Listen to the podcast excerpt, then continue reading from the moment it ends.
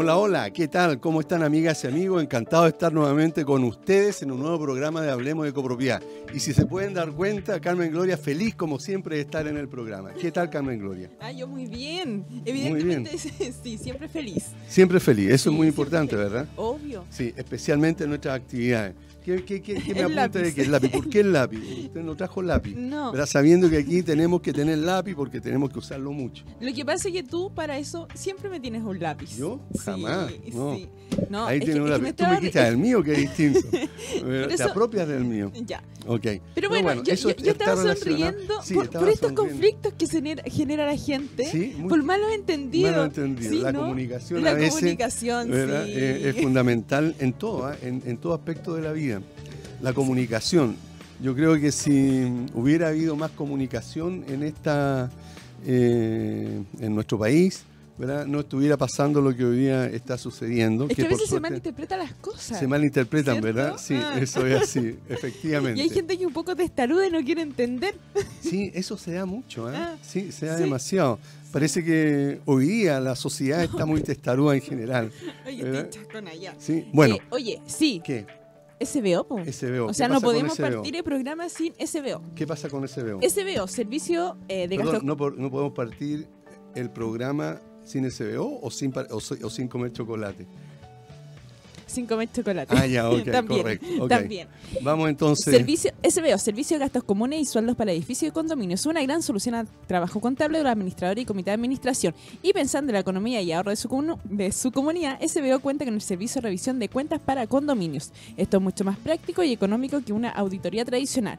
Donde los pueden encontrar en el fono WhatsApp más 569-98240438 y también Valle Azul, empresa líder en limpieza y mantención de piscinas. Dejan manos de profesionales la mantención de tu piscina en condominios y particulares.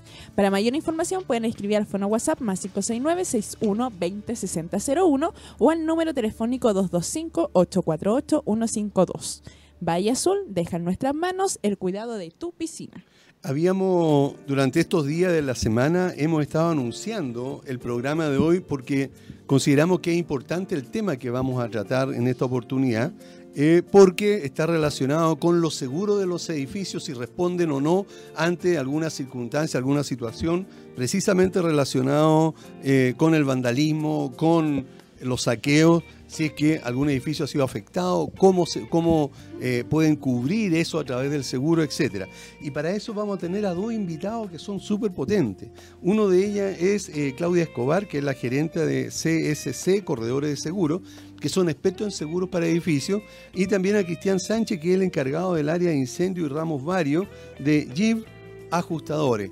Ajustadores son los liquidadores de seguro, los, los inspectores, los que van a revisar después que haya quedado la embarrada, digamos, o haya habido un siniestro, los que evalúan los daños y eh, aprueban o rechazan, digamos, la petición del, del, seguro. Por lo tanto, en un rato más vamos a estar con estos importantes invitados para hacerles todas las preguntas que ustedes estimen convenientes, por lo tanto, si tienen alguna pregunta, ¿dónde podrían hacerla, Camila? Todas sus preguntas las pueden hacer en el fono WhatsApp de la radio, que es el más 569-872-89606. Ya. Y también los pueden seguir a través de las cuentas de Instagram, Facebook, Facebook también, eh, fanpage, ¿verdad? Sí. Instagram. Sí, ¿Y, cuáles son, Aníbal? Hablemos de copropiedad, evidentemente. Y a excepción de Twitter, que yo no sé quién lo hizo, que es H copropiedad. H copropiedad, por ahorrar palabras, digamos, o letras, digamos, al final. No sé, no sé. Sí, sí, mala decisión ahí, ¿eh? Mm. Sí.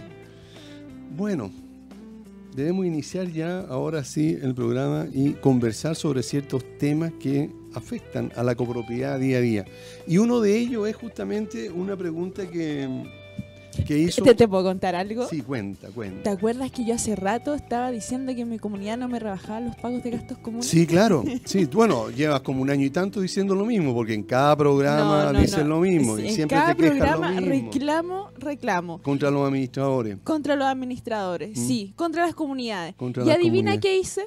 ¿Qué hiciste? ¿Pagaste todo? ¿Te pusiste al día por fin? claro, pagué. ¿Eh? No, aparte, como siempre, integro ahora el comité de administración de tu comunidad. Sí. O sea, eres otra integrante del comité de Sí, administración. mira, y, ¡Qué y que lo encuentro positivo. ¿Por qué? Porque ¿Por en el fondo, si uno quiere reclamar, primero tiene que entender cómo funciona eh, el sistema de- en una comunidad. O si por ahí- considera que por algo ahí- está malo. Sí, por ahí yo leía en un Facebook eh, de edificio y condominios que alguien decía o insinuaba que el administrador estaba robando porque em, el gasto mensual era entre 100 y 200 mil pesos en, en artículos de aseo. En el artículo lo leí también. Entonces, lo leíste, sí. Entonces, a mí me parece curioso que se empiecen a generar juicios de robo.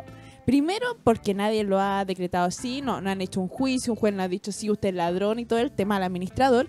Y dos, porque no entienden y no son, y tampoco tienen la intención de querer entender cómo funciona un edificio. Entonces, me parece muy curioso que es mucho más fácil tratar de ladronar a alguien que yo hacerme parte de ese algo que yo no entiendo y tomar la responsabilidad que eso significa. ¿A qué voy con esto? Si yo no estoy, eh, no entiendo mucho esa factura o me genera duda, primero tengo que entender cómo funciona el edificio. Primero tengo que entender si hacen aseo todos los días. Primero tengo que entender si hay auxiliares de aseo contratados. Primero tengo que entender cómo funciona, cómo se hace el aseo, qué necesita la ¿Y gente cuál es el consumo diario de y ese consumo. producto? Después de eso, claro, puedo pedir la factura y quizás yo, como un individuo cualquiera, puedo cotizar, puedo ver precios mercado, pero no puedo llegar e inmediatamente decir que alguien está robando. O sea, de verdad, eso yo no encuentro una verdadera boludez. O sea, nadie tiene el derecho de juzgar a otro por el simple hecho de que yo soy el ignorante. Entonces, es. antes de emitir un juicio, yo invito a toda la gente que empiecen a entender cómo funciona su edificio. Si les genera muchas dudas en tema económico, pidan una auditoría. Y si aún más no siguen sin entender, incluyanse en el comité de administración. Ahí el administrador, los, otros integrantes del comité van a explicarle cómo funciona el tema.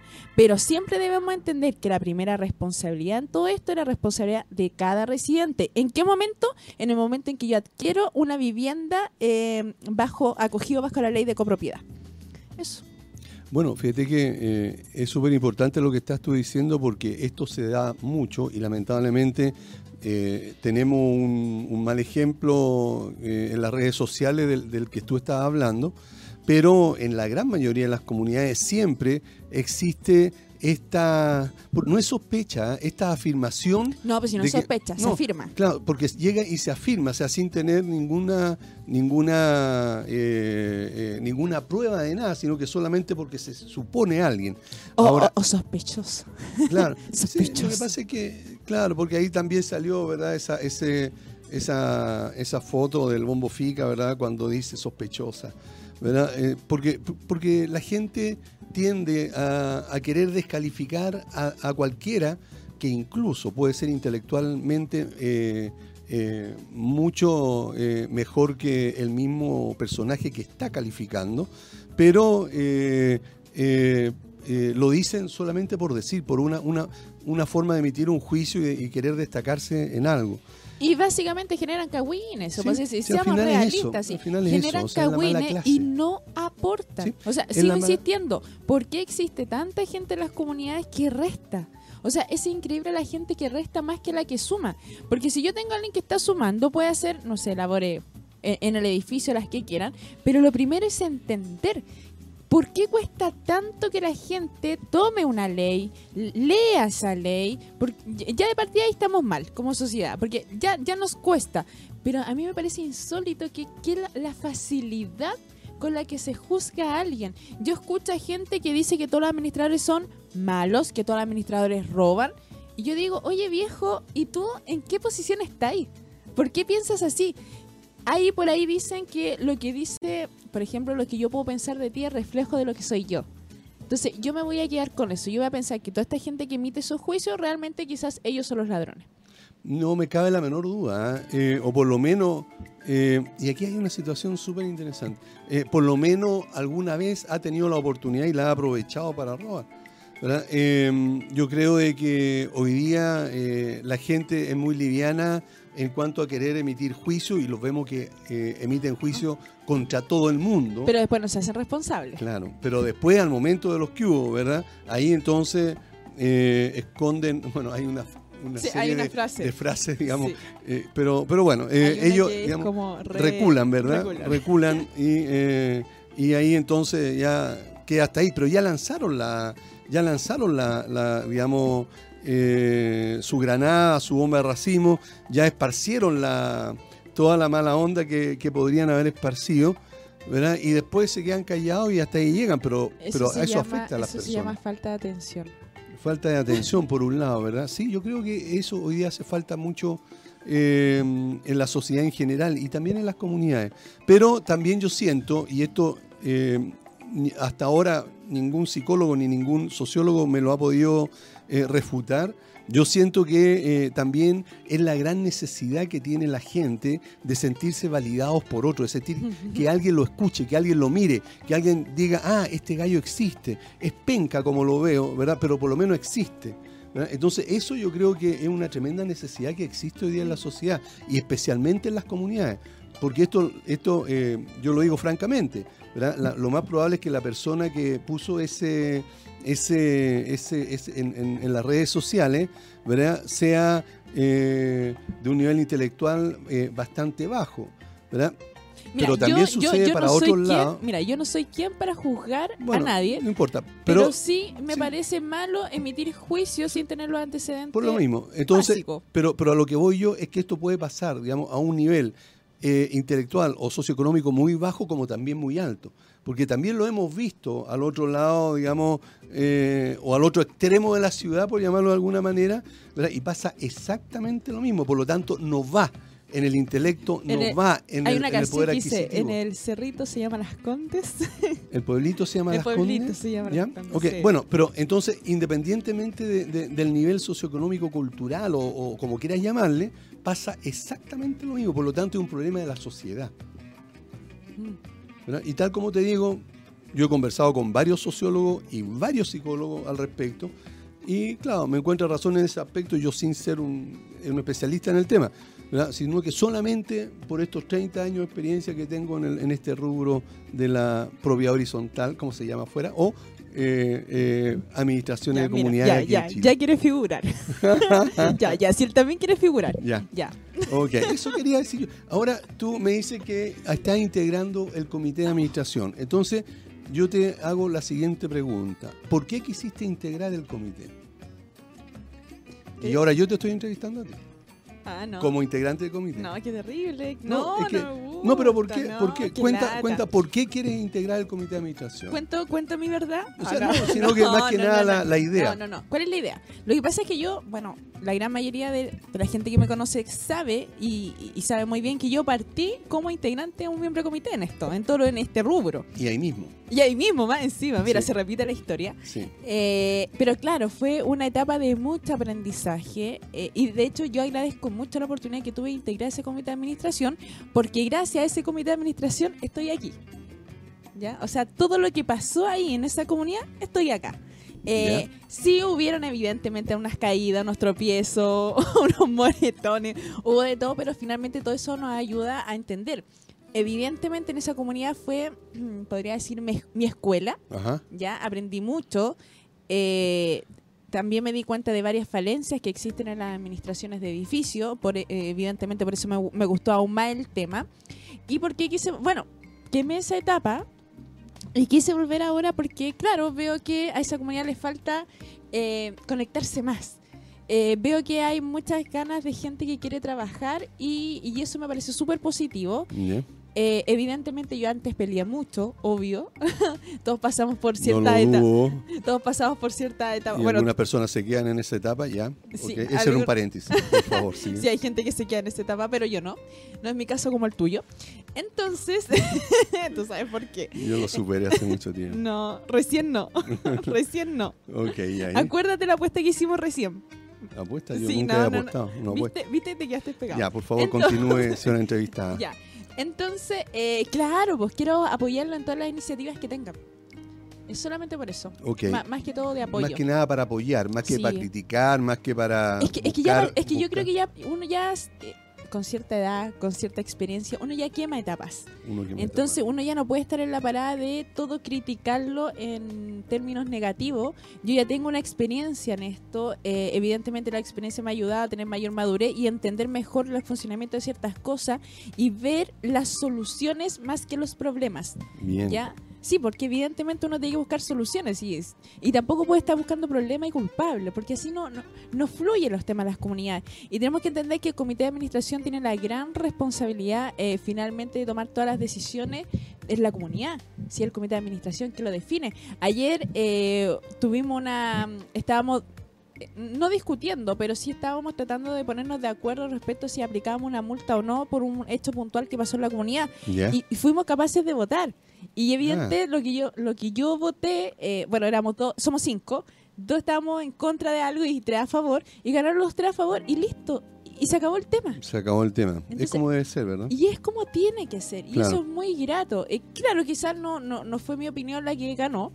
Por, temas de, de mayoría, pero yo sí lo puedo entender. Y yo esperaría que todos los comités tuviéramos esa visión, una visión de dar solución más que buscar problemas y, y finalmente los culpables.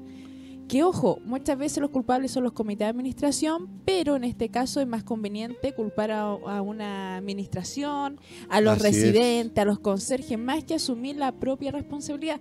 No debemos olvidar la gran responsabilidad legal que- también que tiene el comité de administración. Oye, antes que, que, eh, hablemos de eso, mi pregunta es, ¿el comité de administración en que- es quien debe aplicar las multas en una comunidad? Depende de lo que diga el, reglamento de copropiedad. En el caso de mi comunidad, nosotros sí estamos facultados a través del reglamento de copropiedad a aplicar las multas. Perfecto.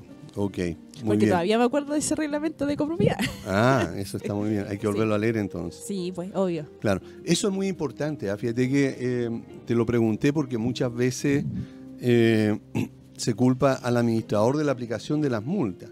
Y las multas generalmente están establecidas en el reglamento de copropiedad, o las infracciones, perdón, están establecidas en el reglamento de copropiedad y se faculta al administrador para que con aprobación del comité de administración es. Se, se, aplican eh, se apliquen las multas. Por lo tanto, eh, muchas veces el administrador se ve obligado ¿verdad?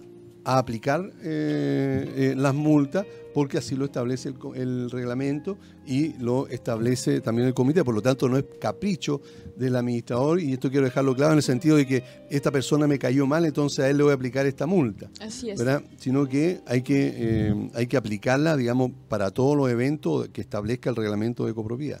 Así es. De hecho, le voy a mandar un saludo a todos mis colegas integrantes del comité de administración, evidentemente de mi Ah, comunidad. De tu sí. comunidad. ah, Sí, muy obvio. bien. Ojalá que escuchen el Ojalá, programa. sí. Y también a mi- al administrador que no había tenido la oportunidad de conocerlo, eh, un gran colega, evidentemente. Ah, mira qué bien. Y con todo el respeto que eso significa. Porque que yo administre no significa que voy a estar criticando eh, por un tema de gestión, la gestión de él. ¿Por qué no? Porque hay que separar las aguas, pues yo soy comité de administración. Sí. Ok. Fíjate que lo que acabas de decir también creo de que es una tremenda lección para la gran mayoría de los administradores. Y esto lo quiero dejar re claro. Una lección para la gran mayoría de los administradores. Muchos somos administradores y eh, estamos en oficina o en edificios donde vivimos, ¿verdad? Donde administra otra persona, otro colega. Y eso no significa de que uno tenga que eh, estarlo cuestionando, ¿verdad? Minuto a minuto, eh, exigiéndole cosas, atacándolo, pelándolo, hablando mal de él, etcétera. Yo creo No de que nosotros, claro, yo creo que, que los administradores, eh, en primer lugar, son colegas unos con otros, antes que competencia, y es bueno que cuando pase eso, ¿verdad? Digamos, que haya un administrador que no sea el, el mismo administrador que está viviendo o, o trabajando en esa, en esa comunidad, eh, brinde el apoyo, ¿verdad? Y si en algún momento tiene una observación, se lo puede hacer en privado, digamos, pero no andar criticando, no andar pelándolo o eh, tratando de hacerle la cama para ganarse esa comunidad. No, eso es horrible. muy claro. Es un, eh, eh, pero se ven, se ven Sí. mucho, y es por eso que quiero decirlo, porque la gran mayoría está haciendo eso. ¿verdad? Y eso va a significar entonces que haya muy, muy mala onda y que los que escuchan a ese administrador que está apelando, está hablando mal de ese, de esa- de ese administrador que está justamente en ese edificio, se hace, se hace una mala impresión del, del- de, de- de- de los administradores en general. Sí, por eso eh, los administradores somos los primeros responsables en cuidar nuestro rubro. eh, y claro, si hay observación, evidentemente hacerla en privado, pero yo encuentro que, que en el fondo todos tenemos distintas maneras de administrar y, y uno se tiene que poner en cada contexto. Ahora, si yo soy miembro del comité y, y el administrador tiene su metodología de administrar, bien. O sea, fabuloso que lo tenga. De hecho, compartimos varios temas, así que bueno. en temas particulares no, no- bastante bien. Pero si él, no sé, si para depositar los cheques se demora dos días, estoy inventando. Claro. Yo no la estoy criticando, es cuestión de él, ¿ya? Pero Sí. mientras estén haciendo las cosas bien, de acuerdo a la ley, no, no debe haber ningún problema. Y sobre todo, y lo más importante, que la comunicación fluya. Eso, la comunicación. Y eso debe existir, debe, debe existir en todo sentido. La comunicación con los comités, con los administradores, con los copropietarios en general, con los trabajadores también de esas comunidades. Eh, Aníbal, ¿Qué?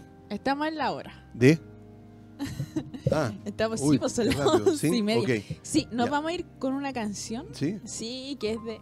Sí, con canción, sí, que es Corazón Desilusionado. ¡Oh, qué Oh, ¿y triste! eso ¡Oh, qué qué? triste! No sé, no sé. ¿Ya? De Machuca. Bueno, y ahí volvemos. No se vayan porque vamos, llegamos con los invitados en cuanto volvamos.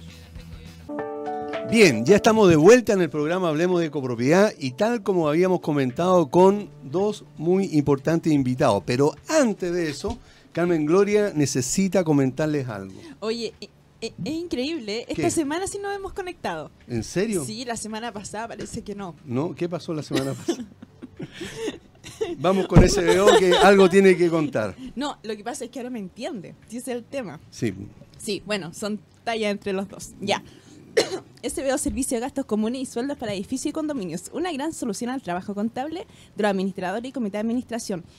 ¿Dónde los pueden encontrar? Muy fácil en el fono WhatsApp más 569-98240438 y Valle Azul, empresa líder en mantención, eh, limpieza y mantención de piscina. Deja en manos de profesionales la mantención de tu piscina en condominios particulares. ¿Dónde los pueden encontrar? En el fono WhatsApp más 569-6120-6001 o en el número telefónico 225-848-152. Valle Azul, deja en nuestras manos el cuidado de tu piscina. Bien, ahora sí, con mucho gusto presentamos a nuestros invitados. Es Claudia Escobar, gerente de CSC Corredores de Seguros, que son especialistas en seguros para edificios. Y también está Cristian Sánchez, que es encargado del área de incendio y ramos varios de GIF o GIF. Gibbs. GIPS. Gibbs ajustadores. GIPS ajustadores. Hola Claudia, encantado de verte nuevamente. Ya había estado antes con nosotros. Así es, muchas gracias por la invitación.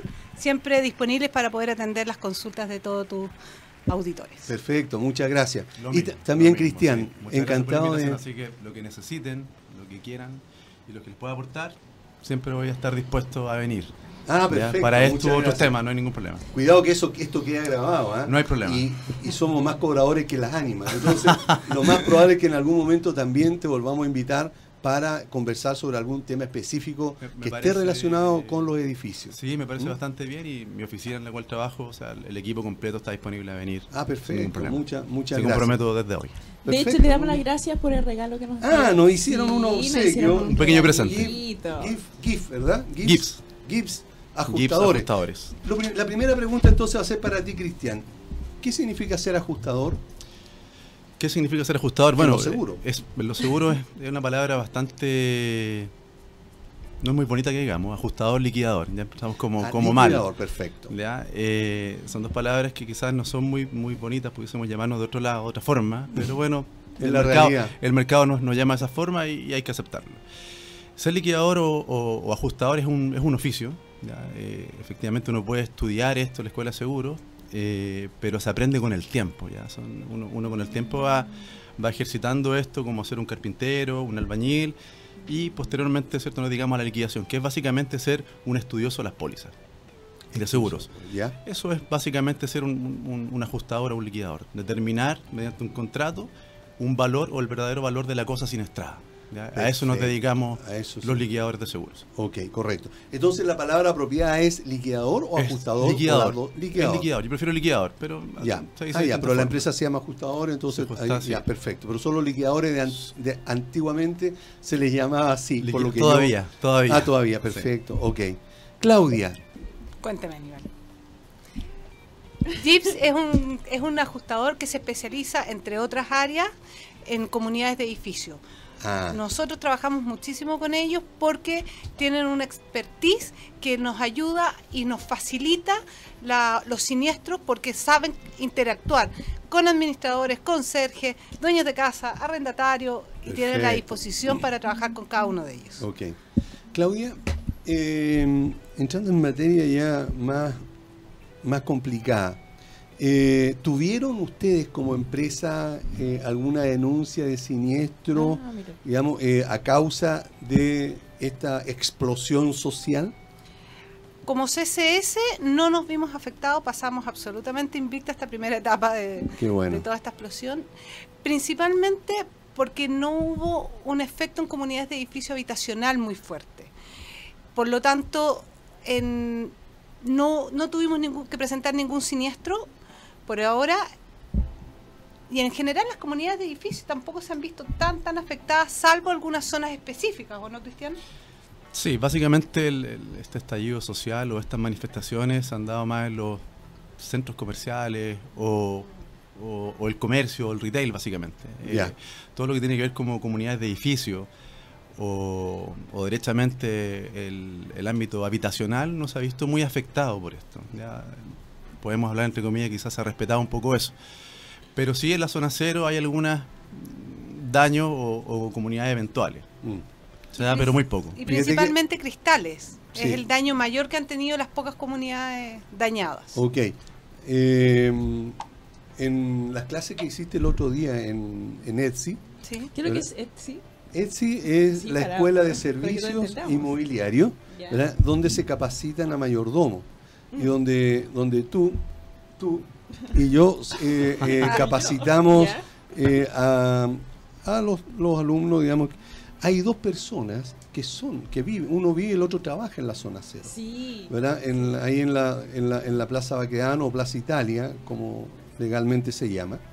¿verdad? Y, y ellos han contado precisamente eso, que lo que más les ha afectado, digamos, eh, son los, los cristales, digamos, pero al comienzo después ya no, y la pintura, nada que ver eso. Pero eh, lo, que, lo que admiré de eso fue la, el respeto de la gente, porque hay de todo ahí en esas manifestaciones de la Plaza Italia, ¿verdad? De, eh, de no pasar más allá, digamos, del, de eso. Sin embargo, unas dos cuadras más allá saquearon un, un, hotel. un, hotel. por ejemplo, y lo que más, no me acuerdo qué pasó ahí. Pero eh, eso me ha sorprendido, digamos, eh, en todo esto. Pero, ha habido cierto cuidado a todo lo que es habitacional, a respetar los espacios en ese ámbito, absolutamente. Sí, así que ese es un detalle interesante que podemos decir. Bueno, hasta ustedes no se han enterado como gente del rubro, ¿verdad? si hay alguna estadística ya al respecto en cuanto, digamos, a través, no sé, del de ¿cómo dijiste? La escuela de seguro. O, tiene, hay una asociación también de. Sí, es la asociación sí, de la escuela.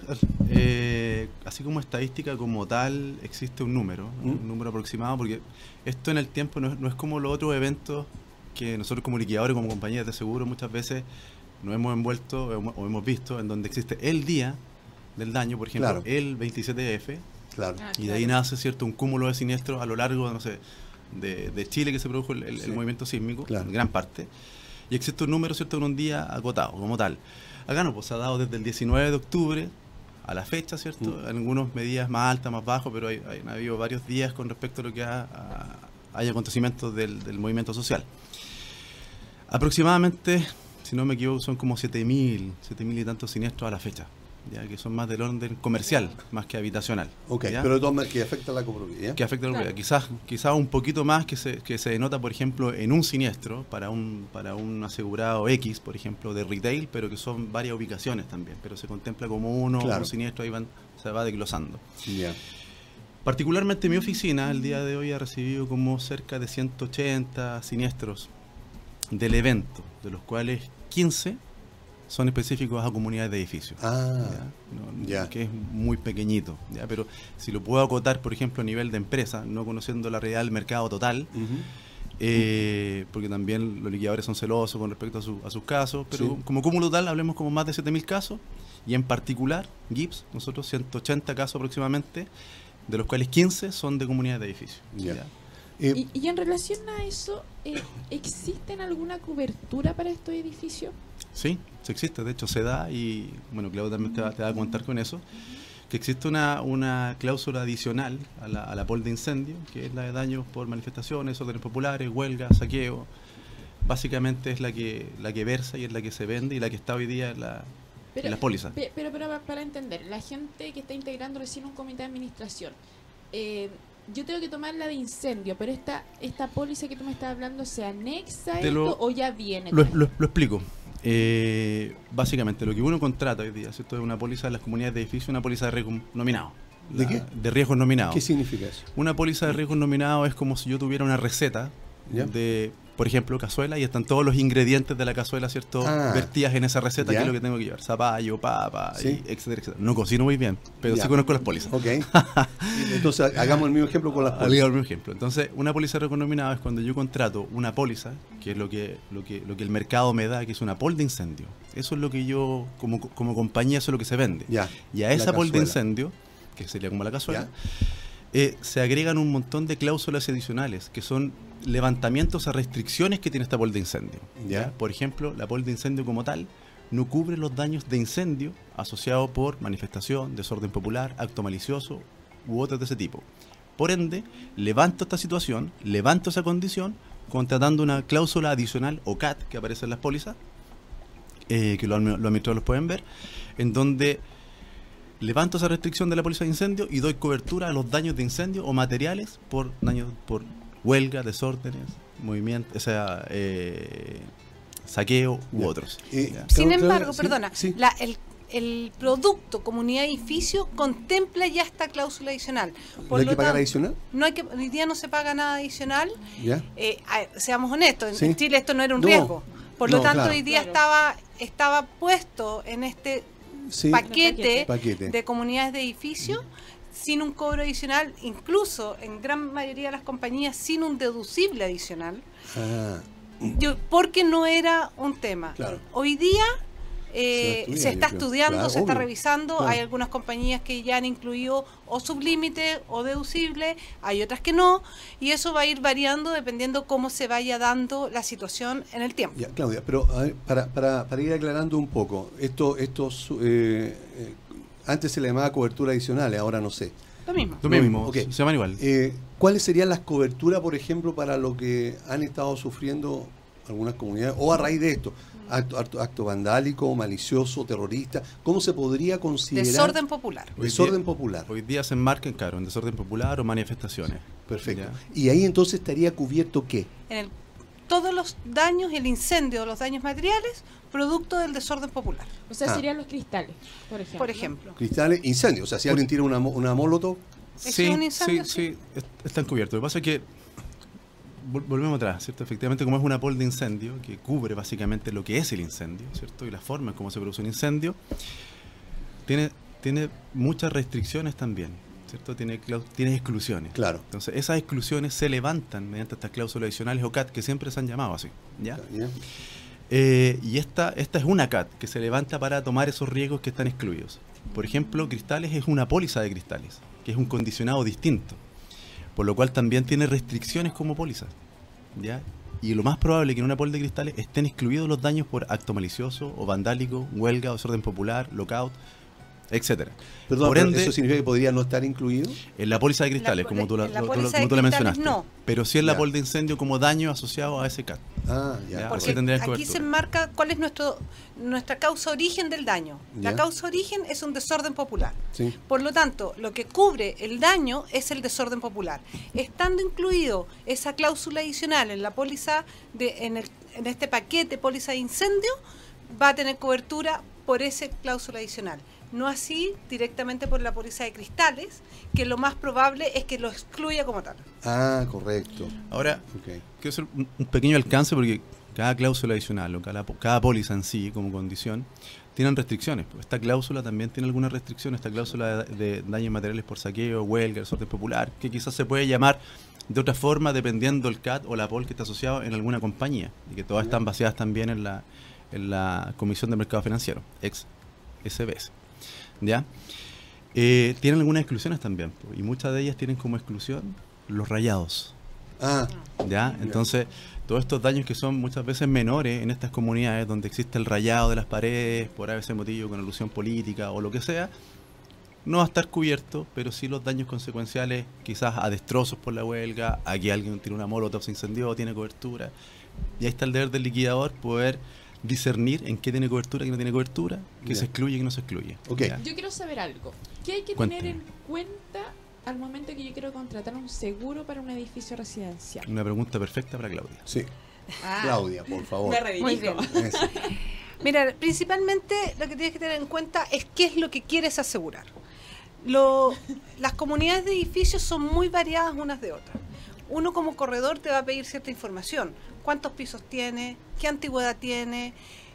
¿Cuántos departamentos habitacionales son? Si es que tiene locales comerciales.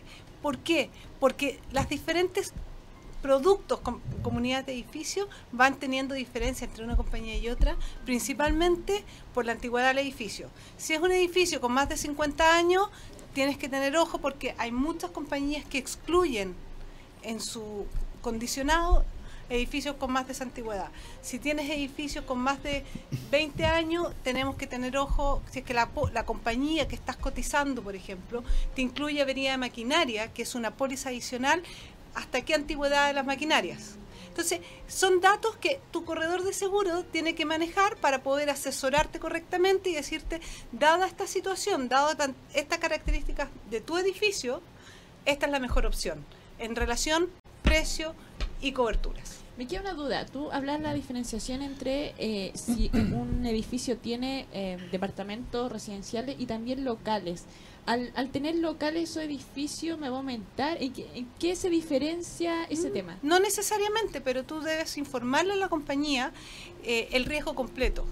Es distinto tener un restaurante que tiene eh, un sistema productivo, que tiene cocinas, tiene gas, etcétera, a no tener nada. Entonces, la compañía tiene que darte la cobertura y las condiciones adecuadas, tanto para habitacional como para el local. Claro. Quizá un poco apoyando el, planteamiento de Claudio, claro una vez cuando yo como compañía, que también es un deber del, corredor hoy día, ¿cierto? Asesorar al, al, asegurado, eso está normativamente. Y también yo como asegurado tengo que tener la obligación de indicar bien cuál va a ser mi riesgo que quiero asegurar. Porque eso puede ser posteriormente motivo de un rechazo a lo mejor en, un eventual siniestro. Un siniestro mayor o menor puede ser un motivo de rechazo. Cuando, cuando yo decido, por ejemplo, eh, asegurar mi cosa, lo que vamos a asegurar como la cosa asegurada, es también la compañía si decide de qué forma va a asegurar ese, riesgo. ¿Qué póliza es la mejor que se acomoda? Si va a ser una póliza de riesgo nominado, si va a ser una póliza de todo riesgo u otra. ¿ya? Y eh, las coberturas que voy a dar a ese riesgo, porque si tengo un restaurante, por ejemplo, abajo en el primer piso, quizás de esto, que, que es un que es de operación mixta, digámoslo, de ese estilo, que es edificio habitacional, oficina y aparte comercial, puedo tener quizás un agravamiento de riesgo. Y eso a lo mejor va a tener una mayor prima. Eso lo, va a ver la compañía. O va a entregar algunas condiciones o restricciones con respecto a tu póliza. Entonces, eso a menos el costo que pueda, que pueda ingerir un, contrato de póliza. Ok. Eh, pensando en que no somos expertos en el tema, ni los administradores ni los comités de administración, ¿verdad? lo que tú acabas de decir a lo mejor me complica en el sentido que no, no entiendo, digamos, eh, qué es lo que hay que cubrir o cómo hay que cubrirlo, cuáles serían las condiciones o no. Claudia, entonces, ¿cómo yo me puedo asegurar de tener, tener todas las coberturas necesarias, ¿verdad? sí que me aumente en extremo la póliza, el, valor de la prima, pero eh, teniendo y asegurándome que nada vaya a quedar excluido? ¿Cómo lo hago?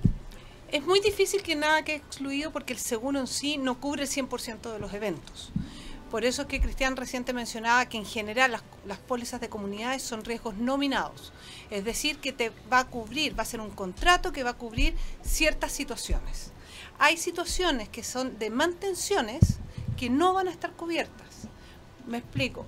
Si nosotros tenemos que cambiar sellos en un departamento y, y no lo hacemos, el riesgo o la probabilidad de tener una falla de estos sellos es cierta. Claro. Eso va a ser una falta de mantención y el seguro no lo va a cubrir. Por lo tanto, si tú quieres algo 100%, tendríamos que ver una póliza a todo evento que tampoco cubre el 100%. Claro. igual quedan ciertas limitaciones, porque no cubre mantenciones. La falta de mantención o el descuido en la mantención no va a estar. Claro, eso, eso en ninguna parte. Quizás podemos hacer una, una, apreciación a eso. lo que cubre al final una póliza de seguro es un daño, o, qué es lo que se, que se conoce como siniestro, ¿cierto? la palabra siniestro. Es un hecho súbito, imprevisto y repentino. Claro. Eso, esas tres causales son lo que a mí me produce un siniestro. Si una de estas tres causales no está incluido dentro del evento que voy a denunciar, no estoy, no estoy en presencia de un siniestro como tal. Por, lo, por, lo, cual lo más probable es que no tenga cobertura un siniestro de ese tipo. Así es. Hay un tema que pasa mucho en las comunidades, que, es el tema de mantención, me voy a guiar por ahí, en estos sensores de, de humo. ¿ya? Generalmente uno escucha en los comités que quieren hacer la mantención para que, no por un tema preventivo, sino para que si pasa algo, el seguro lo, lo cubra ya un incendio. ¿Esto es tan así o no? Por ejemplo, eh, se generó un incendio, pero los sensores no funcionaron y por lo tanto quizá pasó de un amago incendio a un incendio. ¿Esto también se evalúa en el momento de, liquidar o no? Sí, hay, varias, hay, muchas variables que se, que se evalúan con respecto a un siniestro. Ahora, si, si vemos que es un, un, tema de que no se hizo mantención, por ejemplo, a esos elementos como sensores de humo y a lo mejor el incendio fue fue mayor y no fue acotado. Son variables que uno evalúa, pero también estamos en presencia, y lo digo quizás con propiedad, que a lo mejor del 100% de los incendios que ocurren hoy en Chile, por ejemplo, me atrevería a decir que un 90% o un 80% eh, son producto de una negligencia. A lo mejor no cambié, por ejemplo, el alumbrado, perdón, el, cableado de la casa durante 20 años, está hace 30 años y tiene una, una duración X y falló y se incendió uno siempre vamos a volver quizás a, los, a los tiempos mucho más antiguos, en donde el seguro se toma como buena fe y así uno lo estima como tal. Yo como liquidador ese es mi base, el principio de buena fe. Claro. Tú lo conoces, tú trabajaste en esto también. Entonces, nadie va a querer eh, incendiar su casa, yo, yo o su edificio, o viceversa. Uno parte de esa base en que el siniestro ocurrió, que no hay una mala intención, salvo que se compruebe lo contrario, se tomarán las vías necesarias para la liquidación en ese contexto. Pero son variables que no, no, necesariamente van a decir, oye, no tiene cobertura tu siniestro. yo, te, yo necesito, Claudia, aclarar bien este punto. Yo no tengo idea de seguro y la verdad es que tampoco me quiero enterar de tanto porque tengo tanta cosa en mi cabeza que no, no quiero. ¿verdad? ¿Cómo hago para tener la mejor cobertura de todo esto? Recién decía Cristian de que era obligación del corredor informar. Eso significa entonces que... Eh, a lo mejor eh, tampoco yo quiero escuchar que, me informe, pero sí cómo podríamos lograr digamos, que haya la mejor cobertura posible al menor costo. Claudio, me permito un poquito, perdón, lo que pasa es que quiero precisar que saben eso. Hoy día la normativa, es que Claudia lo hace muy bien con eso. Por eso trabajamos muy más comunadamente nosotros, en, tanto como corredora, ella yo como liquidador, y, la apoyo en, muchas cosas, y ella también a mí. Hoy día el corredor es un asesor del asegurado. ¿ya? O, sea, hoy, día es importantísimo la, presencia de un corredor no, pasivo, sino activo con el asegurado. Me, gusta trabajar con aquellos corredores que son que tienen bastante conocimiento del tema porque la liquidación va a prosperar de mejor forma también. ¿ya? Vamos a tener una, una póliza más estructurada, una póliza bien alineada. Eh, la, bajada de información a, a, a sus administradores o a sus asegurados va a ser distinta. Y cuando yo digo que, que es un asesor, es, la persona que tiene que entregar la herramienta necesaria, en este caso al comité de administración o al mismo administrador, para que contrate un buen producto. Ahora bien, ese, ese último punto de entregar la póliza o el contrato va a depender exclusivamente de la, de la administración o del, comité. No va a pasar por una decisión final del corredor. El corredor va a plantear cierta forma y va a plantear, oye, mira, este es tu mejor traje a tu medida para tu edificio, pero en realidad a ti no, te, no lo quieres porque es muy caro o porque no te apetece o porque el ah. compañero te gustó y quieres contratar un traje de mejor más cortito, bueno, claro. estas son las consecuencias que pueden ocurrir. Hay, hay, situaciones, digamos, complicadas con lo que tú estás diciendo, porque si yo no contrato lo que mi, mi corredor me está diciendo, ¿verdad? Y voy a tratar de acortar un poquito el traje, o sea, si yo soy eh, eh, calzo 42, ¿verdad? Y, que, y me compro un zapato de, de 41, ¿verdad? Evidentemente que me va a apretar. Te va a apretar todo el día. ¿verdad? Pero... Lo que pasa es que el corredor tiene, la obligación de asesorarte y entregarte la información necesaria para que mm. tú tomes la mejor decisión. Así Nosotros vamos a, lo primero que vamos a hacer es tener una comunicación, que es básica, donde yo te voy a preguntar algunas cosas del edificio, otra información la vamos a obtener de las distintas municipalidades, para poder decirte, ¿sabes qué, Aníbal? Es para este edificio en particular, estas son las opciones y esta es la mejor posibilidad o la mejor compañía en este caso puntual. La prima vale 100. Si tú me dices que lo que pasa es que el comité no va a estar de acuerdo con pagar 100, ok, ni un problema, tenemos la posibilidad de ir sacando, por ejemplo, el adicional de sismo. Mm. Pero tienes que tener claro que esa decisión, cuando tú vives en un país que tiene sismos constantemente, que el último sismo grande en Santiago fue el año 2015. ¿En Santiago? Sí, fue acá cerquita, pero golpeó acá en Santiago también. Y, y que estamos eh, llegando al 2020, mm. chuta, ¿no? Contratar el adicional de sismo te puede salir caro. Muy caro. Entonces, pero la decisión no la tomo yo, si finalmente el que firma los cheques es la comunidad. Claro. Entonces, yo te entrego las herramientas y te digo, este es el ideal. Eso. Sobre esto, tú me dices, se aprueba esto, se toman estas condiciones, etc. Correcto. yo cumplo con mi obligación de entregarte toda la información y tú con la, con la responsabilidad de tomar una decisión informado. en, precio, perdón, en precio y en, compañía tenemos el mercado asegurador acá en Chile se, ve bastante bien. O sea, el, para el 2010 no hubo ningún problema con la cantidad de siniestros que tuvimos. Se, portó, se comportó muy bien el mercado. El mercado. Pero, ¿cuál es, ¿cuál es el problema de, la contratación, por ejemplo, de un mal producto o de una mala póliza o un, traje que no es el que tú tienes que usar? O los zapatos, por ejemplo, eh, de tu número, de tu talla es que al momento que tengas un siniestro te vas a dar cuenta. Cuando tengas un siniestro, ya sea un sismo, un incendio o el que sea, te vas a ver involucrado ¿cierto? en situaciones que quizás el, el, seguro no va a cubrir el 100% de tu, de, tu, de tu daño.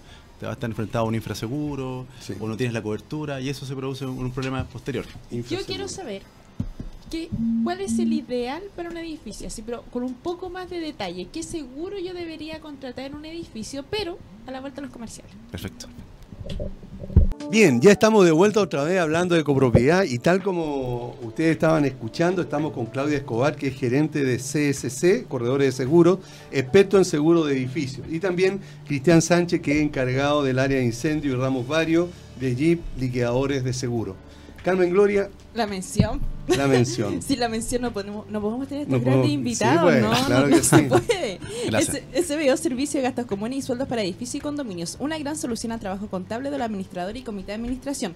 ¿Dónde lo pueden encontrar? En el fono WhatsApp más 569-98240438. Me aprendí el número. Ah, qué bueno. Está bien. Ya me estoy aprendiendo hasta las menciones. Valle Azul, empresa líder en limpieza y mantención de piscinas, deja en manos de profesionales la mantención de tu piscina en condominios particulares. Para mayor información pueden contactarlo a través del número de WhatsApp más 569-61-206001 o el número telefónico de la oficina que es el 225-848-152. Valle Azul deja en nuestras manos el cuidado de tu piscina. Yo dejé pendiente una pregunta. ¿Cuál era? Que voy a dirigir a Claudia. Perfecto. Directa. pregunta, ¿eh? Ya, pero, pero déjame hacer mi intervención. Todavía nos queda tiempo. Eh, quiero saber primero dos cosas. ¿Qué necesito contratar eh, de seguro en un edificio y dónde lo puedo hacer? ¿Y con quién? Seguro para edificio, tú lo puedes contratar con nosotros, con CCS Seguro. Nos puedes contactar telefónicamente en el 562 833-8715 o bien por nuestra página web seguroccs.cl o nuestros mails directamente a c de Claudia Escobar arroba seguroccs.cl. Eh, pronuncia bien por favor el, el nombre de la empresa porque aquí me lo corregiste. ¿Cómo es posible que yo me haya equivocado? Para que todo el mundo lo entienda bien, por favor. Seguros ccs.cl. CCS, perfecto. Eso es. Y, nosotros somos una corredora que lleva más de 20 años atendiendo exclusivamente comunidades de edificios. Es una especialización donde nos hemos formado para asesorar de forma correcta a las comunidades de modo que tengan sus seguros lo mejor posible. Claudia, yo eh, no sé nada de seguro, voy a integrar un comité de administración. ¿Qué, necesito yo tener por lo mínimo en mi comunidad asegurada? La ley de copropiedad es sumamente clara. Te obliga a tener el edificio en un 100% asegurado contra el riesgo de incendio. ¿Qué es importante en esto? Que lo que te exige es el riesgo de incendio. Si tú no contratas el adicional de sismo, dejas de tener el incendio a consecuencia de un sismo.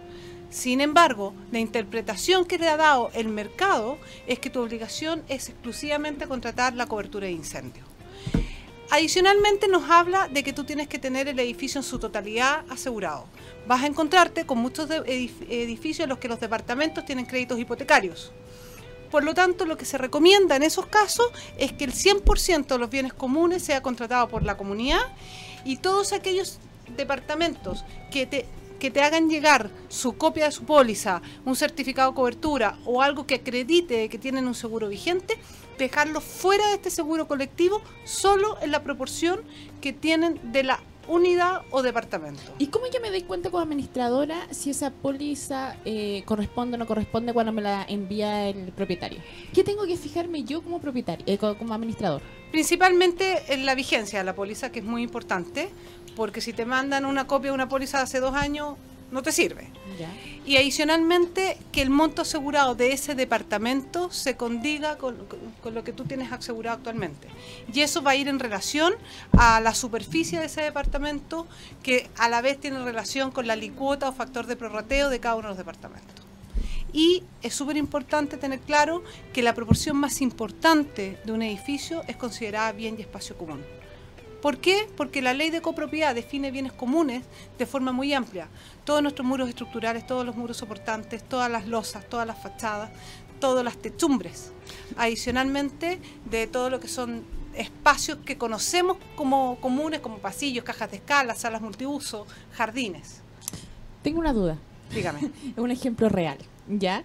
Eh, en un edificio, uh, un maestro rompió una losa leve, ya rompió y rompió un poco las mallas, ya la enferradura. Fue sin querer, según él, ¿ya? Eh, en este caso, ¿se podría pedir a la aseguradora que intervenga o no? Porque fue, entre comillas, sin querer. Bueno, entendemos que... ¿Puede o no puede? Mira, si, si en ese riesgo, por ejemplo, ese mismo maestro hubiese estado haciendo unos trabajos, cualquiera sea, remodelación o algo en particular, y dañó, por ejemplo, alguna cañería. Ah, también me pasó ayer. Tiene cobertura. Porque rotura de cañería. Tiene cobertura, es una rotura de cañería. Entendemos que el maestro, principio de ah, buena fe, él no quiere romper una cañería, ¿cierto?, para generar un siniestro. No, es un hecho súbito, proyecto repentino. Las tres causales que, hablábamos hace, hace un ratito atrás. Eh, en una póliza de riesgos nominados, lo más probable es que el daño que tú me acabas de mencionar, el anterior, ¿cierto? Que rompió la losa, ¿cierto? Y un poco la, estructura o el alma de la losa, que vendría siendo la enferradura, eh, no tiene cobertura. no veo, no se me ocurre a mí eh, eh, en qué, cuál es, cuál es, cuál es el, la cobertura que yo puedo dar a ese daño como tal.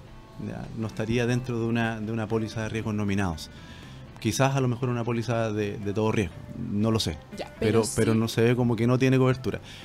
El segundo ejemplo, el que dañó una, una, cañería y eso produjo un daño consecuencial por agua a los revestimientos del propio edificio, llamémoslo espacios comunes, o algunos departamentos que tengan póliza, si tiene cobertura por la cláusula adicional de daños materiales causados por rotura de cañería o desbordamiento de tanque matriz. Pero ¿cuál es la cobertura real? Porque en el fondo, claro, este maestro rompió una cañería de, de agua servida. La cobertura es rotura de cañería. Ya, entonces, ¿sería reparar la cañería también estaría dentro de la cobertura o los daños que se producen por el, por el agua y todo el tema? La cobertura versa que son los daños consecuenciales por el agua a raíz de una rotura de cañería, ¿ya? Porque se entiende que la cañería está diseñada para esos suministros de agua. O sea, ¿qué puede pasar, qué le puede pasar a una cañería que es diseñada para el agua con el agua? Nada. ¿Ya? Entonces la cobertura siempre versa, que son los daños consecuenciales por el agua, y también nosotros como liquidadores en el tiempo hemos, hemos indicado al mercado que también los daños que son asociados a la, a la intervención de donde hay que abrir, eh, demoler, por ejemplo, ¿cierto? O excavar para ubicar la rotura de cañería y todos los, los, elementos consecuenciales como ellos, como detección, sean cubiertos dentro también de, la, del, de los daños, ¿ya? No así el tramo, a menos que, que la póliza lo diga, ¿cierto? Como una condición particular, que se cubre, eh, se ampararía el tramo de cañería, pero generalmente no se ampara. En otras palabras, la soldadura, por ejemplo. En otras palabras, el codo, el tramo de cañería, la copla, el omega, eso no estaría cubierto. Correcto. Y yo tengo una duda. Se generó un siniestro, eh, un hecho puntual. ¿Cuánto tiempo o cuál es el procedimiento que tengo yo como administrador para hacer la denuncia? Eso me preguntaba Claudia. La las pólizas en general te, te, indican de que tú debes informar a la compañía de inmediato cuando te des cuenta del siniestro. Por lo tanto, lo antes posible. Y nosotros te recomendamos de que lo hagas por medio de nosotros como corredores para poder hacer un seguimiento y poder asesorarte durante todo el proceso. Porque si te informas directo a la compañía, no siempre el corredor se, entera que tú presentaste este siniestro y es muy difícil asesorarte si no nos logramos enterar.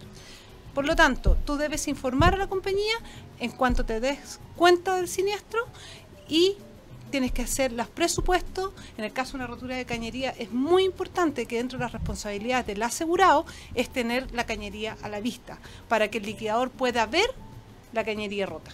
Correcto. ¿Puedo hacer otra pregunta? Sí, dale no. Ya, ya, hay un ámbito personal esta pregunta. No hay problema, para eso estamos. Soy administradora, pero el sábado pasado integro un comité de administración ahora. Perfecto. Por segunda vez, porque antes también había sido del mismo edificio, comité de administración, se fue, ahora volvió. Como dice de los arrepentidos del reino de los cielos, dicen por ahí. Volver, volver, volver. Claro, ¿verdad? Ok, por favor. Eso era un paréntesis. con el bullying? Ya. Dale, no. que son chistes internos, ya. Eh, el tema está en que em, yo quiero ver la posibilidad de contratar un seguro. ¿Ya? Eh, ¿Existe un seguro para el administrador, para el comité de administración? ¿Existe? ¿Ellos tienen? ¿Y de, ¿Y de qué tipo es? Hoy día el mercado se ha ido desarrollando en esa área. Hoy día están, están recién surgiendo opciones para asegurar la responsabilidad civil que, que tiene tanto el administrador como el comité por las malas decisiones que puedan tomar que afecte finalmente a terceros. Son es una responsabilidad civil limitada que van desde cubrir 500 UF hasta 40.000 y que se contratan pagando una prima adicional. Es una póliza adicional que está 100% orientada a cubrir los bienes personales del administrador y del comité. ¿Y qué se entiende por responsabilidad civil? El, daño, el daño a terceros que, se ocasiona de forma involuntaria, material. Ya. Daño material que te ocasionamos a un tercero, en este caso por una mala decisión. ¿Y qué ejemplo podría, podríamos hacer para los administradores o para el comité de administración para que sea más fácil de entender? Digamos, este es un ejemplo que es bien burdo, pero si tú decías pintar el edificio color rosa, porque encuentras que es muy bonito, y yo considero que el hecho de que el edificio hoy día sea rosado y sea el color de la Barbie, le da pérdida de la plusvalía de mi departamento, es una mala decisión que tú tomaste y yo te puedo demandar porque mi departamento antes valía 10 y hoy día vale 8. O el comité, ¿verdad? O el comité. Perfecto. Por lo tanto, es una, es una mala decisión que están tomando en representación mía, pero que me está afectando directamente y me veo perjudicada. Eh, eh, no estoy tratando de... Pero está muy bien, o sea, eh, ese es un pero va para allá. Claro, eh, muy buen ejemplo, creo que hay que tener unos cuantos más, no se me ocurre en este momento ningún otro, pero tal vez una mala contratación con una empresa que yo haya hecho o, con algún daño, sea, contraté una empresa... Esto no te libera de las obligaciones. Si dentro de tu obligación es contratar un seguro y tú no lo contratas, este seguro, este, la responsabilidad civil no va a cubrir ah. eso. Lo que va a cubrir es, es que a lo mejor tomaste la decisión mal, pero sin dejar de cumplir con tus obligaciones. Yo, tengo, yo tengo otra pregunta, más puntual. Eh, la responsabilidad en temas de la ley de ascensores. ¿Ya? es responsabilidad de la comunidad que la representa en este caso el comité de administración. En el caso de que yo no tenga la certificación de ascensores y eso me signifique que haya un accidente, ¿eso también lo podría cubrir eh, nosotros como miembro del comité? ¿O al administrador? Con, e, con ese tipo de póliza, no, no sé, eso entramos en un, en un, ámbito netamente que es de RC. Que lo podemos, que, claro, que es responsabilidad civil pura, más ese, ese producto que tú estás mencionando. Eh, es, para mirar, es para mirar de una forma distinta y, no aventurarse. entonces podría quedar como tarea para otra invitación. Tenemos un departamento. bien la. Sí, mira, ahí, ahí, ahí en nuestra oficina tenemos un staff de abogados, deben ser como cuatro, así que si cuando tú nos guste te preparamos una, una ah, charla específica de, muchas gracias. es súper importante tener claro que un seguro de responsabilidad civil no te exime de tus obligaciones. Si la ley dice que tú tienes la obligación de certificar, eh, no, no, no ah, tengo seguro, entonces no certifico. Porque tú siempre como asegurado debes evitar el siniestro. Claro. ¿Qué pasaría en el caso, por ejemplo, eh, yo como administrador hago un despido de un trabajador en el edificio y lo hice mal? Y, por, y a causa de eso, o sea, fue un mal despido eh, y por eso fue multada la comunidad y la, y la comunidad me, me, me, digamos, repite contra mí, ¿yo podría usar ese seguro? ¿No hay una negligencia? ¿No hay ahí una falta, digamos? Un yo, yo, creo que eso ya es un, tribunal ordinario. No, ah. no, no, estaría como en la categoría de, de la póliza de responsabilidad civil ah. propia del edificio. Ah. Un, poco respondiendo a la pregunta que, que, te, que te, explicaba ella, claro, la póliza de responsabilidad civil es una póliza es una póliza gigante, es como la póliza de incendio, ¿cierto? Por eso no se habla de un CAT y que a esta POL también se le suman estas cláusulas adicionales, porque como, como póliza responsable civil también tiene sus coberturas, pero tiene sus restricciones. Sí, claro. Y esas restricciones, como lo hablamos en el capítulo anterior, de, levantar estas exclusiones se levantan mediante cláusulas adicionales. La cláusula que le comentó Claudia, que es una cláusula de o no, ¿cierto? Como responsabilidad también propietario inmueble, que sea mucho en las comunidades de edificios, eh, responsabilidad patronal, o responsabilidad civil cruzada, que es cuando tengo varias pólizas también y pueden pagar entre, entre ambas de responsabilidad civil. Entonces, no, no es tan simple el concepto. Ya.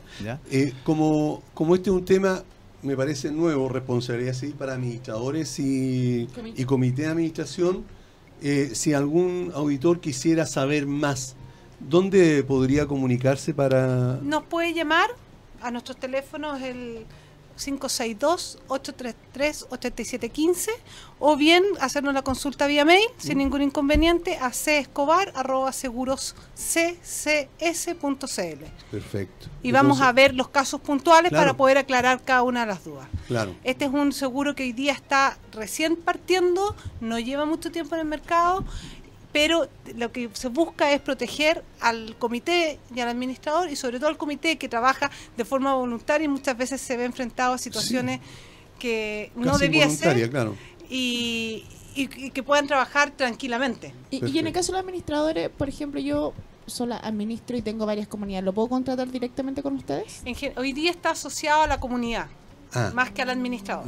La comunidad contrata para su administrador y su comité. Perfecto. Ah, muy bien.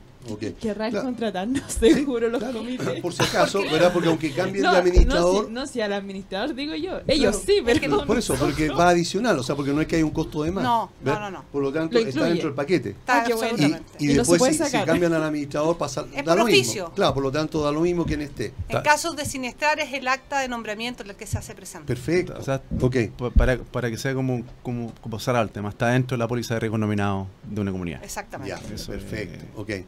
Es que esa a veces, eh, digamos, nomenclatura técnico, ¿verdad?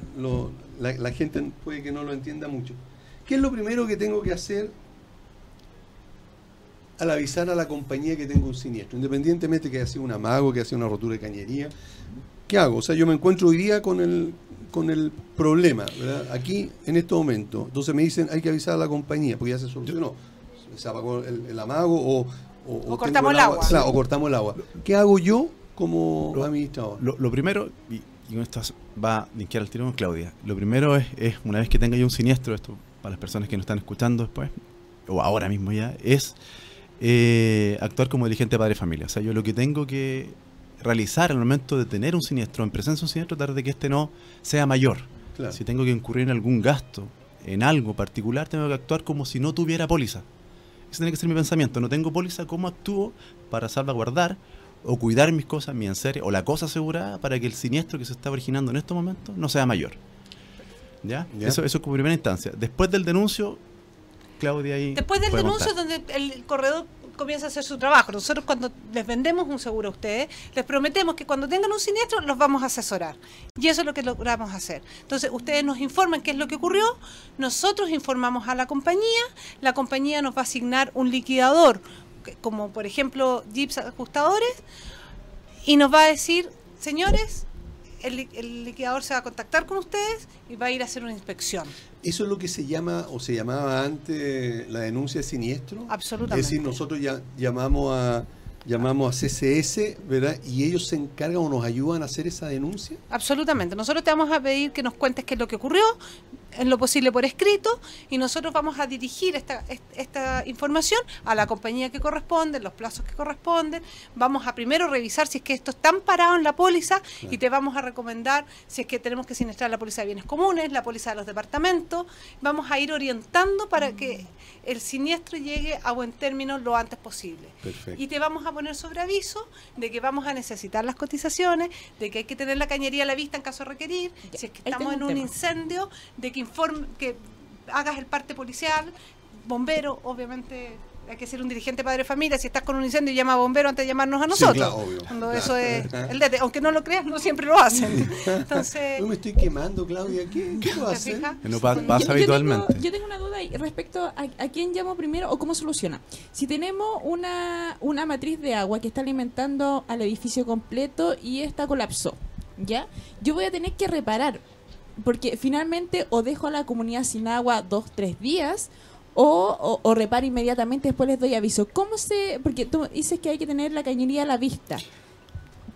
pero pero aquí yo actúo como la gente va a reclamar tres días si no tienen agua, porque estoy hablando de la matriz. Sí, ahí tú tienes que actuar como un diligente padre de familia. ¿Qué, qué, es lo primordial ahí? Es no, no, o sea, reabastecer el suministro. ¿Ya? Ah. ¿Ya? Entonces, lo primero que tú tienes que hacer efectivamente es dejar cierto el, edificio con agua, dejar solucionar el problema. Ahí, perdona, dejar a la vista para que... Sí, sí, o sea, básicamente va a estar a la vista.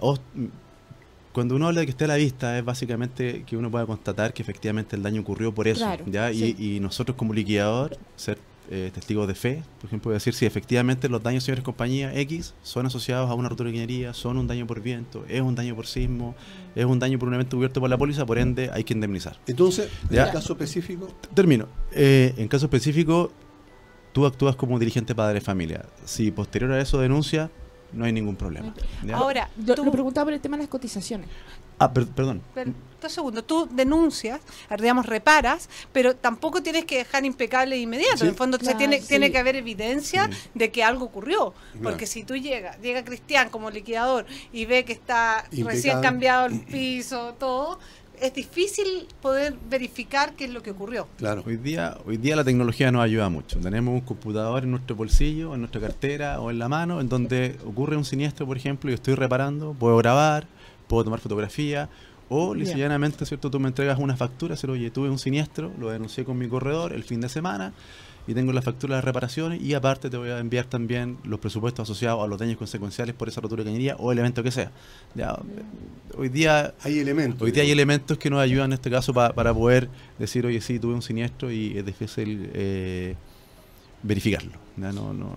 Ok, en el caso de que un desde un departamento se genera una filtración por una rotura de cañería, pero del departamento y esto me afecte a las áreas comunes.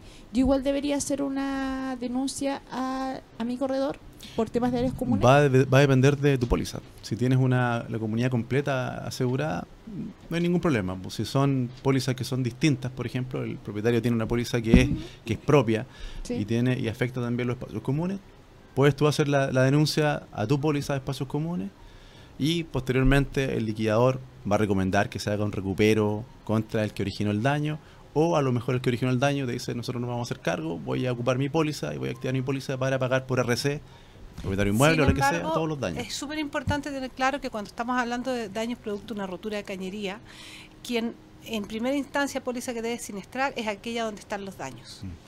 sin importar el origen. El origen se ve después, para efectos de lo que decía Cristian, del que el liquidador, si es que la compañía hace o no hace un recupero. Pero para efectos tuyos como asegurado que te solucionan el problema, si es que tienes daño en los bienes comunes, siniestras la póliza de bienes comunes. Si tienes daño en un departamento, siniestras la póliza de ese departamento. Tengo otra duda. no sé, estoy llena de dudas. ¿Qué pasa en el caso de que una visita de, de un residente de la comunidad choque el portón y lo destruya? pasó, ¿ya? Eh, lo destruyó porque, claro, era una persona que confundía el acelerador con el freno y arroz, o sea, todo, todo, un muro, todo. En ese caso, ellos, ellos querían activar su póliza a través del seguro del auto. y decían que nosotros no nos preocupáramos, que no activáramos la de nosotros. ¿Cómo se, cuál es la mejor forma de proceder en ese caso? Dado que el responsable del choque fue el auto, perfectamente podría pagar él por medio de su póliza de responsabilidad civil del auto. Sin embargo, siempre les recomendamos que por precaución informemos igual y dejamos constancia de que esto ocurrió en caso que el seguro de este señor, por algún motivo que desconozcamos, no pague. No se activó o no tenía el responsabilidad civil. O quizás no lo quiso activar porque finalmente una cosa de buena fe. yo, yo, lo veo con mi seguro, pero ¿cómo constato que lo hizo? Sí, bueno. O podría la póliza no estar pagada, estar vencida. Pueden darse muchas situaciones que finalmente te ves perjudicada. Por lo tanto, como precaución es dejar informado, decir, ocurrió esto, se supone que va a pagar tal persona. Y en caso que no pague, bueno, reactivemos. Perfecto. Bien, se nos acabó el tiempo. Se nos acabó el tiempo, lamentablemente. Yo creo que nos eh, faltan muchas cosas. Sí, muchas cosas todavía. Es que yo estaba aclarando mis dudas personales. Está muy bien. Bueno, muchas gracias Claudia por haber estado con nosotros, también Cristian.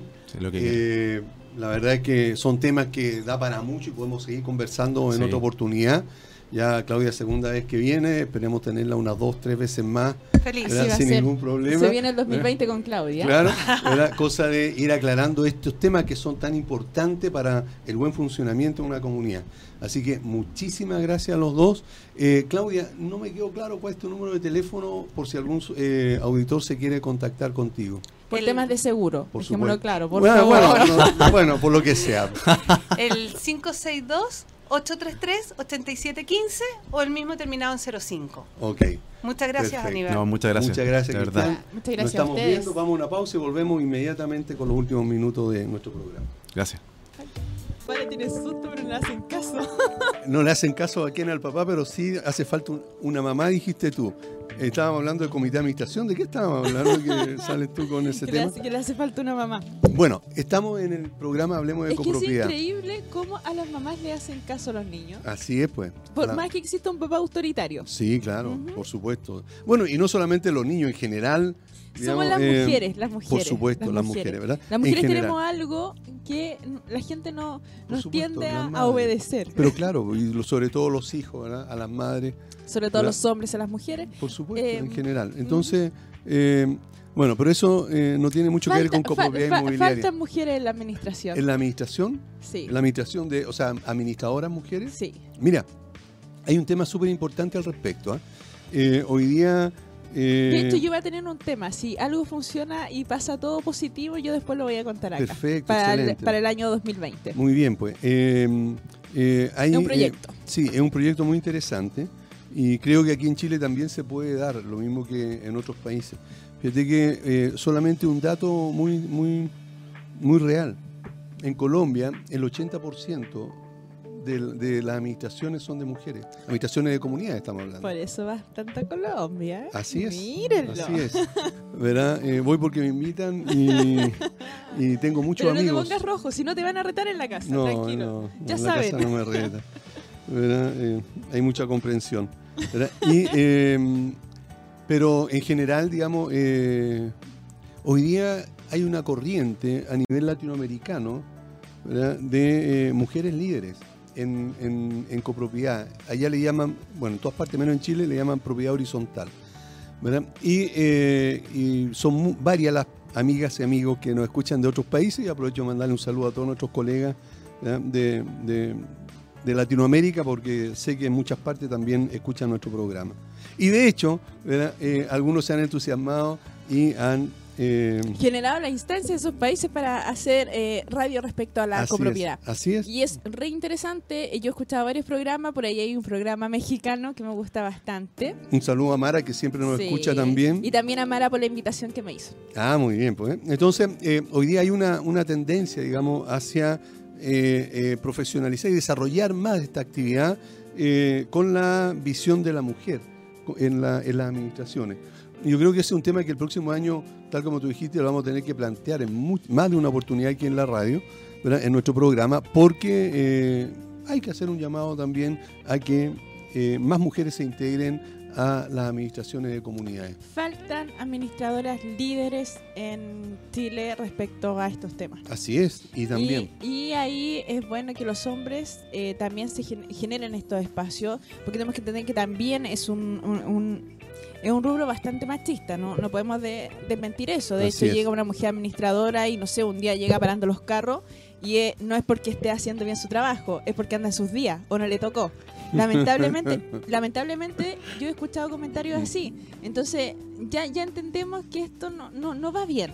Claro. Ya eh, me gusta mucho ver eh, conserjes mujeres, porque generalmente en el rubro de la copropiedad la mujer solamente puede ingresar como auxiliar de aseo. ¿ya? Generalmente la limitan, no, no, no, no logra llegar a conserje. Me parece espectacular que estén empezando a tomar lo que es conserjería. Y también un tema que me gusta mucho, que ya esté empezando a tomar lo que es eh, mayordomo. Así es. He visto, he hecho clase a mujeres mayordomo y me siento orgullosa el nivel de preparación que tiene y el nivel de dedicación que dan a sus clases. Tuvimos aquí a una invitada. Así es. Le, mandamos saludos también, ¿verdad? A Sandra. A Sandra, ¿verdad? Entonces, eh, eso, eso se, se, valora bastante. Y también hay grandes administradoras que yo conozco eh, que evidentemente llevan años eh, administrando, pero no son tan conocidas solo por el hecho de ser mujer, ni siquiera es porque hagan un trabajo mal. Entonces, es un poco penoso, pero también es responsabilidad de nosotras como las mujeres empoderarnos en estos temas y empezar a hacer ruido, eh, sobre todo para valorar más la profesión. Así es.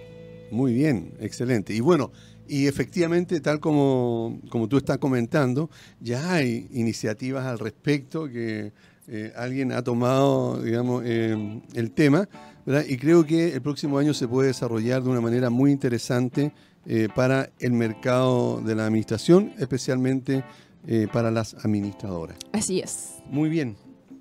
¿Estamos ya?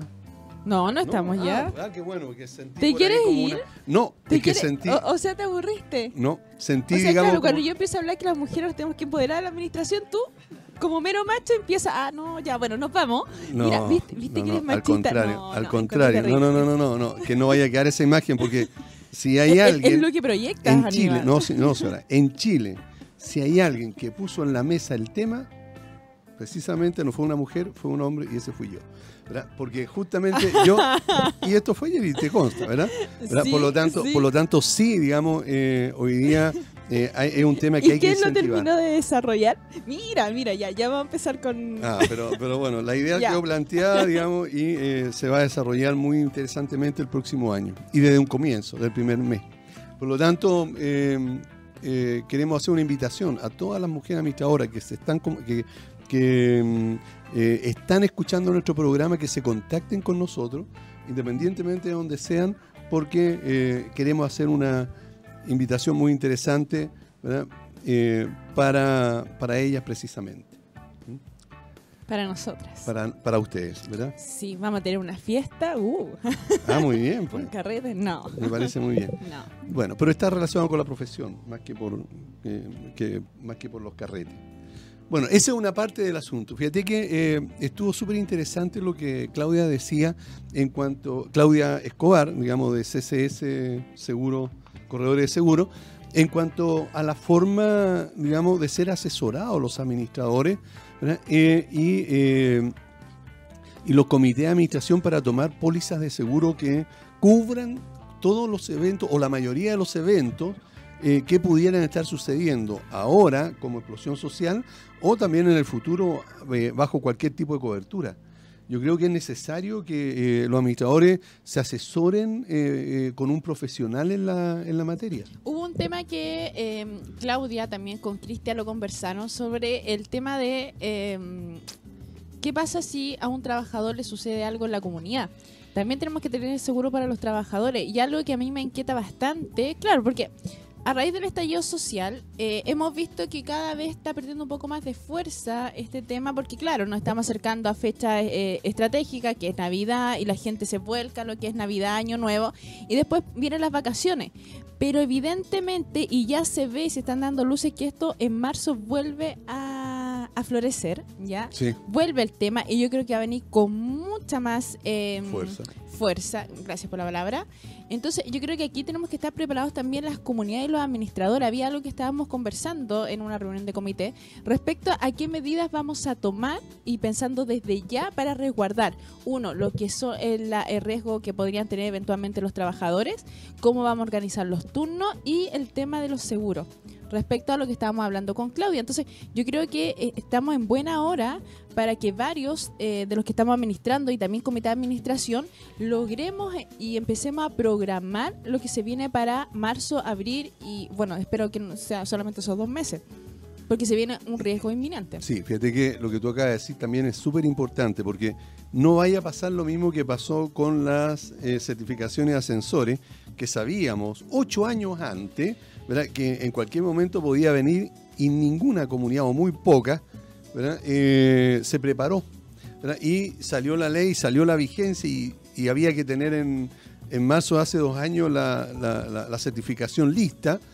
y nadie la tiene lista en este momento, estamos con menos del, del, 50% de las comunidades con, este. Por lo tanto, esperemos que aquí también se puedan las, comunidades preparar antes y cosa que si llegara a suceder esto en marzo o en abril, ya estar preparado y no estar eh, a última hora reaccionando, porque eso significa también problemas para la comunidad. Así es. ¿Mm? Yo creo que ya sí no estamos por ir. Ah, ya, pues muy bien. Y eh, tenemos programa la próxima semana. Por supuesto, toda la semana, los días jueves. ¿Y? ¿Y a quién vamos a tener? Ah, vamos a tener... Eh, ¿Hay un tema de agua, piscina? Claro, de piscina, precisamente. Vamos a tener a unos expertos en, en piscina. De la H de la Asociación Chilena de Seguridad, justamente. ¿Rodrigo Barahona? No, no sé si, vaya a venir él o oh, vaya a oh, oh, venir. me equivoqué, ya. Pero un amigo, un amigo invitado de la H. De la H, claro. Estamos en eso, nos tienen que confirmar quién va a venir. Ya mañana yo creo que queda claro y eh, lo vamos a empezar a anunciar. Pero sí, está todo lo relacionado con las piscinas, lo vamos a estar conversando el próximo jueves 26. Y si alguien tiene alguna duda, no quedó claro con lo que se informó acá o van surgiendo nuevas inquietudes, eh, evidentemente nos pueden escribir al, fanpage de la, del programa que es Hablemos de Copropiedad, Instagram también que es Hablemos de, de Copropiedad y también eh, vía Twitter que es arroba hcopropiedad. Sí, y también nos pueden escribir al fono WhatsApp más 569-748-59591. ¿Cuánto? Más 569-748-59591. Ok. Muy bien, pues. Ha sido un gusto estar con ustedes. Así es. Nos vemos el próximo jueves. Chao. Chao.